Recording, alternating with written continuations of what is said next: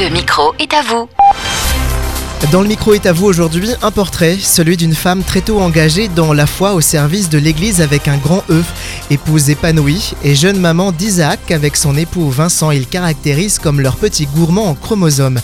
Donner du sens à la vie a toujours fait partie de ses prérogatives.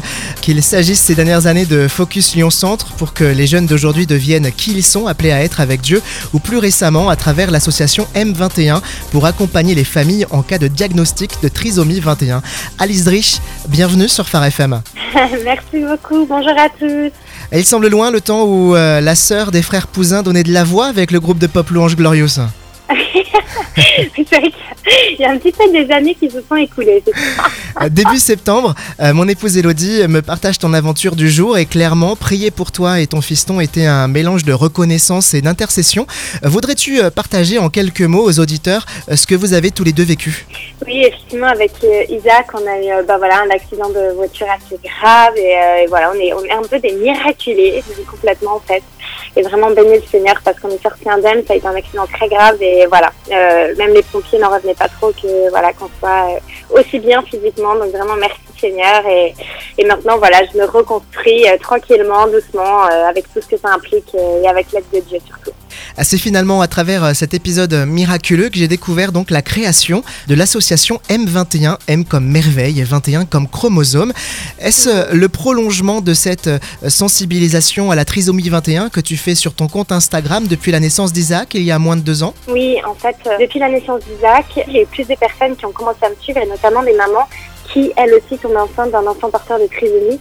Et du coup, euh, je me suis rendue disponible pour ces mamans qui m'ont appelé, qui m'ont confié tout ce qu'elles vivaient, et j'ai senti une très grande solitude, en fait, même au niveau national. Et donc moi, en fait, j'ai beaucoup été au téléphone à la naissance d'Isaac pour soutenir toutes ces femmes, et je me suis dit, mais en fait, il faut créer une association pour ça, parce qu'en fait, il n'y a rien à ce niveau-là. Et moi, déjà, ce rêve était né dans mon cœur déjà à la naissance d'Isaac. En fait, à la maternité, j'ai commencé à avoir des idées parce que moi aussi, je me suis sentie très seule Hmm. Euh, dans cet accueil de ces diagnostics où finalement, on a besoin de parler, on a besoin de se confier, on a besoin de savoir, on a besoin de connaître ce qui va se passer.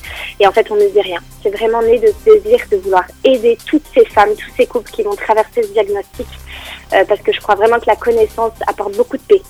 L'association vient tout juste de se lancer et s'adresse aux couples confrontés à cette nouvelle quelque peu bouleversante, ne serait-ce euh, que dans l'organisation euh, du quotidien, euh, que la T21 soit diagnostiquée en cours de grossesse ou de la naissance, euh, ce qui fut d'ailleurs votre cas avec Vincent. Oui, nous, ça a été à la naissance, parce que nous, on a appris, c'était notre choix.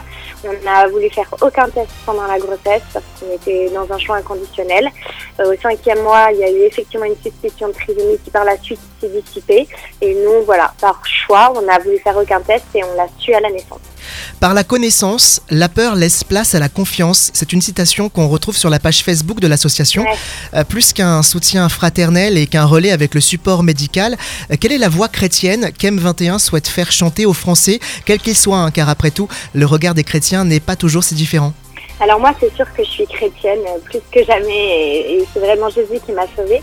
Mais cette association, elle ne va pas être chrétienne, dans le sens, elle veut s'adresser à toute personne. C'est une association vraiment qui a pour vocation d'être laïque, parce que je veux que cette association puisse servir les musulmans, euh, les personnes qui sont athées, euh, les personnes qui sont croyants.